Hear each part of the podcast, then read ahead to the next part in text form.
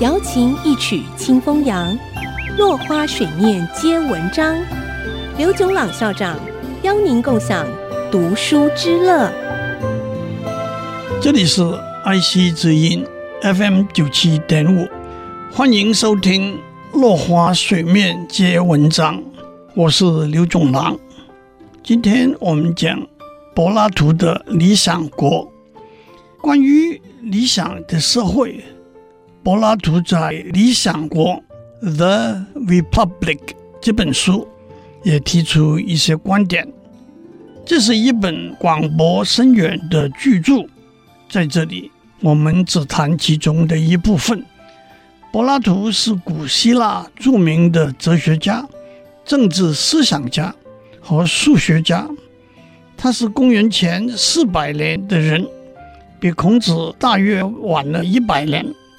柏拉图是苏格拉底的弟子，亚里士多德的老师，师徒三人一脉相承，是西方哲学最重要的基石。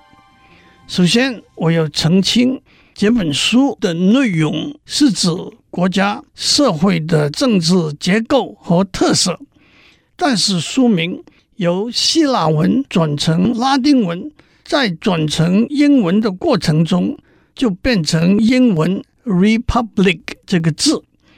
这本书并不是讨论政治学的共和政治制度 （republicanism），但书中的主旨之一是谈理想国家的政治、社会和经济的结构，所以中文就用了“理想国”这个名称。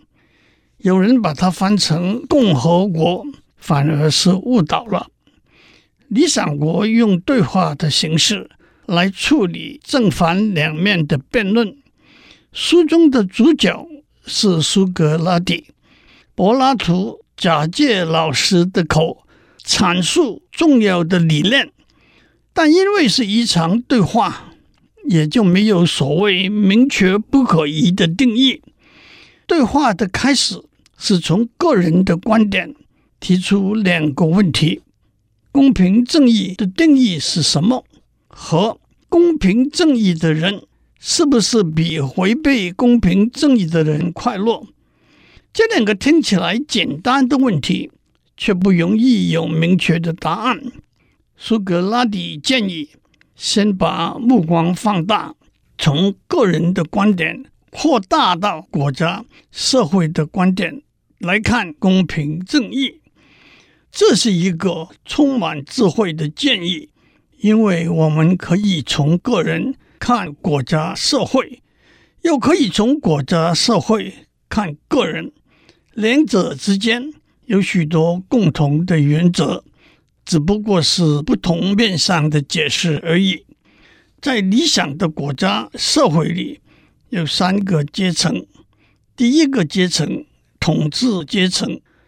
这是最有智慧和能力的领导者，他们必须经过严谨的训练。